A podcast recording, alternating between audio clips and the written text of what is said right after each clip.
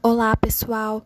É, somos estudantes de odontologia da Faculdade Faminas BH e vamos fazer agora um podcast para vocês falando sobre um pouco sobre o sistema reprodutor masculino. É, e agora, para começar o nosso podcast, eu vou passar a palavra para Alessandra Aquino, onde vai introduzir sobre esse sistema reprodutor masculino, o que, que compõe, e ela também vai falar um pouco sobre a próstata. Espero que vocês gostem. Sistema reprodutor masculino. O sistema reprodutor masculino é formado por órgãos internos e externos. Eles passam por um lento amadurecimento, concluindo-se na puberdade, ou seja, quando as células sexuais ficam disponíveis para originar outro ser. Os órgãos que compõem o sistema reprodutor masculino são testículos, epídimos, canal diferente, vesícula seminal, próstata, uretra e pênis. Próstata a próstata é uma glândula do tamanho de uma noz presente no corpo do homem. Essa glândula começa a se desenvolver durante a adolescência devido à ação da testosterona e vai crescendo até chegar ao seu tamanho médio, que é aproximadamente 3 a 4 centímetros na base, 4 a 6 centímetros na parte céfalo-caudal e 2 a 3 centímetros na parte anteroposterior. Existem várias doenças relacionadas à próstata e podem aparecer em qualquer fase da vida, no entanto, são mais comuns depois de 50 anos de idade, sendo as principais a prostite, a hiperplasia benigna da, da próstata ou o câncer. Por isso, é importante fazer exames regular a partir dos 45 a 50 anos, para identificar precocemente o problema na próstata e alcançar a cura. A próstata está localizada entre a bexiga e a pelvis do homem, estando à frente do reto, que é a porção final do intestino, e por isso é possível sentir a próstata através do exame de toque retal realizado pelo médico. A função da próstata no organismo é produzir parte do líquido que forma o esperma, ajudando a alimentar e proteger os espermatozoides. Após essa explicação super interessante que a Alessandra acabou de fazer sobre a próstata, é, vamos passar a palavra para a Jéssica Guimarães, onde vai explicar um pouquinho para a gente sobre o testículo e a vesícula seminal. Testículos. Os testículos são órgãos que fazem parte do corpo masculino, que apresentam importantes funções reprodutivas. São duas glândulas de forma oval que possuem cerca de 5 centímetros de comprimento e estão situadas na bolsa escrotal. Na estrutura de cada testículo encontram-se tubos finos e enuvelados, chamados tubos seminíferos, nos testículos são produzidos os espermatozoides, as células reprodutoras masculinas, durante o processo chamado espermatogênese, além de diversos hormônios. O processo de formação dos espermatozoides é denominado de espermatogênese. O principal hormônio é a testosterona. Ele é fundamental para o amadurecimento sexual e fertilidade do homem. Também é responsável pelo aparecimento das características sexuais secundárias masculinas, como pelos, modificações da voz, entre outros. O testículo deve ficar fora do corpo, no saco escrotal, pois os, os espermatozoides devem ser produzidos em uma temperatura inferior em relação à do organismo. O desenvolvimento dos testículos acontece no início da puberdade, quando passa a realizar a espermatogênese, ou seja, o testículo possui um tamanho pequeno até essa fase. Os testículos são estruturas sensíveis a impactos e lesões, pois esse tipo de acontecimento pode gerar vários problemas para o homem. Vesícula seminal. A vesícula seminal é formada por duas pequenas bolsas localizadas entre o fundo da bexiga e o reto. fazem parte do aparelho reprodutor masculino, juntamente com os testículos, ductos deferentes, epidídimo, próstata e o pênis. Sua função é produzir o líquido seminal, uma secreção espessa e leitosa, que neutraliza a ação da urina e protege os espermatozoides, além de ajudar seu movimento até a uretra. O líquido seminal também ajuda a neutralizar a acidez da vagina durante a relação sexual, evitando que os espermatozoides morram no caminho até os óvulos. O líquido secretado pelas vesículas seminais normalmente constitui 60% do volume de sêmen. Elas secretam um líquido que contém frutose, prostaglandinas e proteínas de coagulação. Agora, após essa explicação da Jéssica, é, vamos passar a palavra para o Ítalo, onde vai explicar um pouquinho para a gente sobre o epidídimo e o canal deferente. Epidídimo. O epidídimo está localizado na superfície posterior do testículo, que é constituído por uma série de ductos, e a sua principal função é o armazenamento e a maturação do espermatozoide. O epidídimo é dividido em três partes, sendo a cabeça que está conectada aos ductos eferentes dos testículos, o corpo e a cauda. A cauda do epidídimo continua distalmente com o ducto deferente. O epidídimo é um duto longo e fino que fica localizado posteriormente ao testículo. A sua função é de coletar e armazenar os espermatozoides produzidos pelos testículos até a sua liberação. Cada epidídimo está ligado a um ducto deferente Existe um para cada testículo, que segue até a uretra. Os epidídimos são canais alongados que se enrolam e recobrem posteriormente a superfície de cada testículo. Corresponde ao local onde os espermatozoides são armazenados, além da secreção e absorção de substâncias, sendo um pequeno ducto que coleta e armazena os espermatozoides produzidos pelo testículo localiza-se atrás do testículo no saco escrotal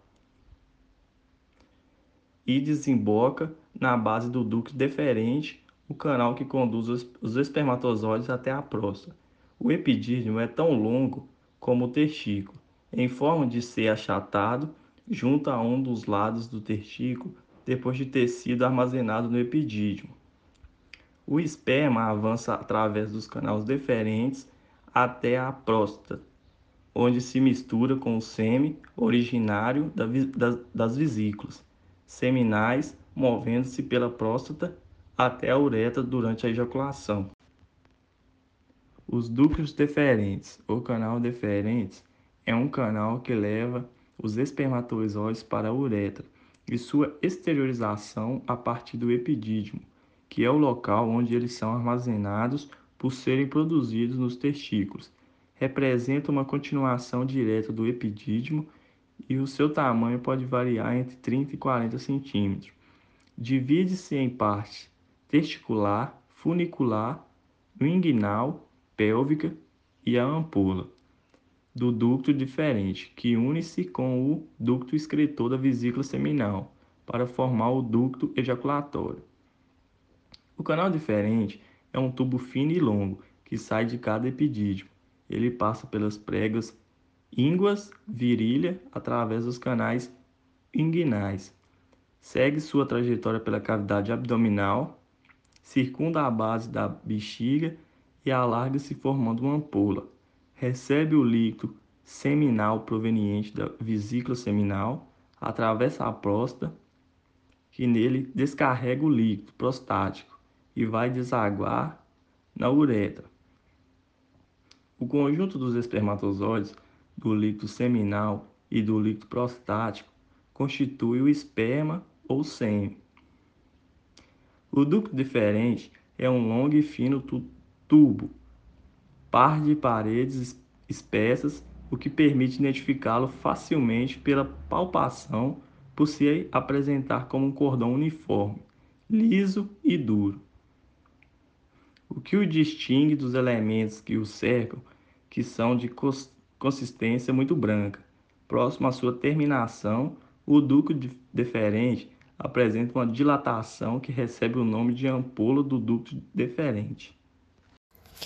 Agora, para dar continuidade, a Tuane vai falar um pouquinho sobre a uretra e falar sobre um assunto muito importante, que são as doenças do sistema reprodutor masculino.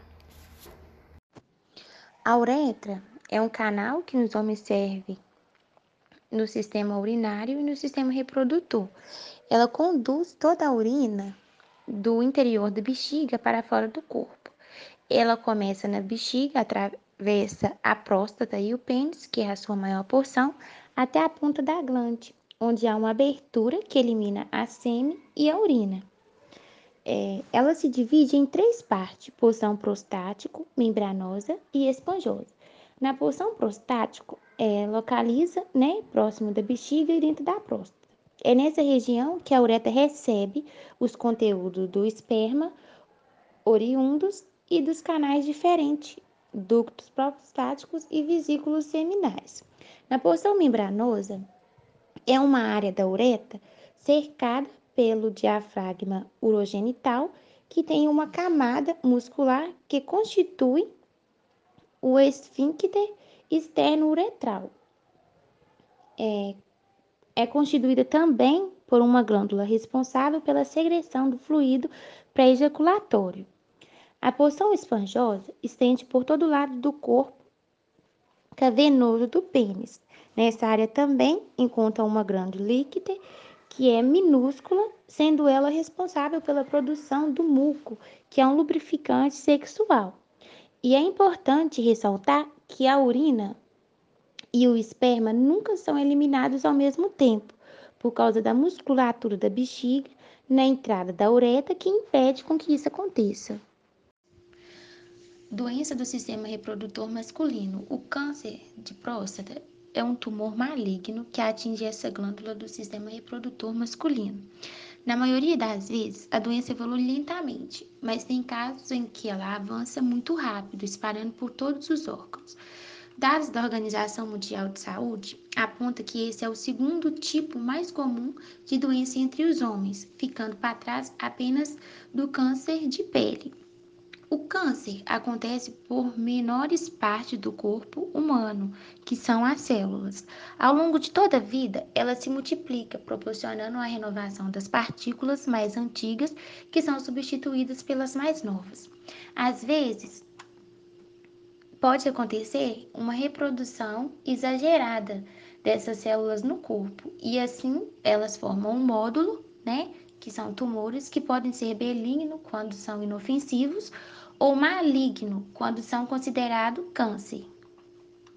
Nos estágios iniciais, o câncer de próstata não costuma dar sinais, mas quando os sintomas se apresentam, o mais comum são atraso para iniciar e terminar de urinar, reprodução do jato de sangue na urina, dificuldade para urinar e surge muita vontade de urinar muitas vezes ao dia.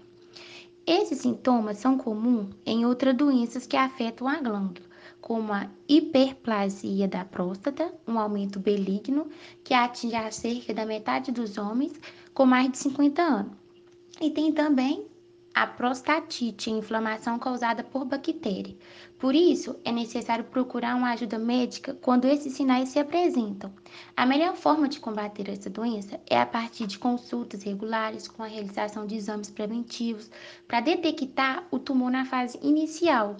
E essa investigação dos sintomas para descobrir se a pessoa tem ou não a doença é feita por testes clínicos e laboratoriais, como o exame de toque renal em que o especialista avalia o tamanho e a forma e a textura da, da próstata. O exame de sangue é onde verifica a dosagem do PSA, o antígeno prostático específico, quanto os níveis dessas proteínas são muito elevados e pode indicar o câncer ou até mesmo doenças benignas na próstata. A biópsia é um exame em que retira os pedaços pequenos da prótese da próstata para serem analisados em laboratórios. Esse exame é indicado quando há alterações nos dois primeiros. E o tratamento do câncer de próstata é feito de modo individual. Para isso, o especialista define os riscos, benefícios e a terapia que fará o melhor efeito para cada caso, levando em consideração também o estágio da doença e as condições clínicas do paciente. Agora, para darmos continuidade ao nosso podcast, eu vou falar um pouco sobre o pênis, propriamente dito. Então, o pênis é o órgão genital masculino ou o órgão cópula. É, está localizado acima da bolsa testiculares e por baixo do pubis, pelo ligamento suspensor do pênis. É, é uma estrutura composta pela haste peniana, que nada mais é que o corpo do pênis.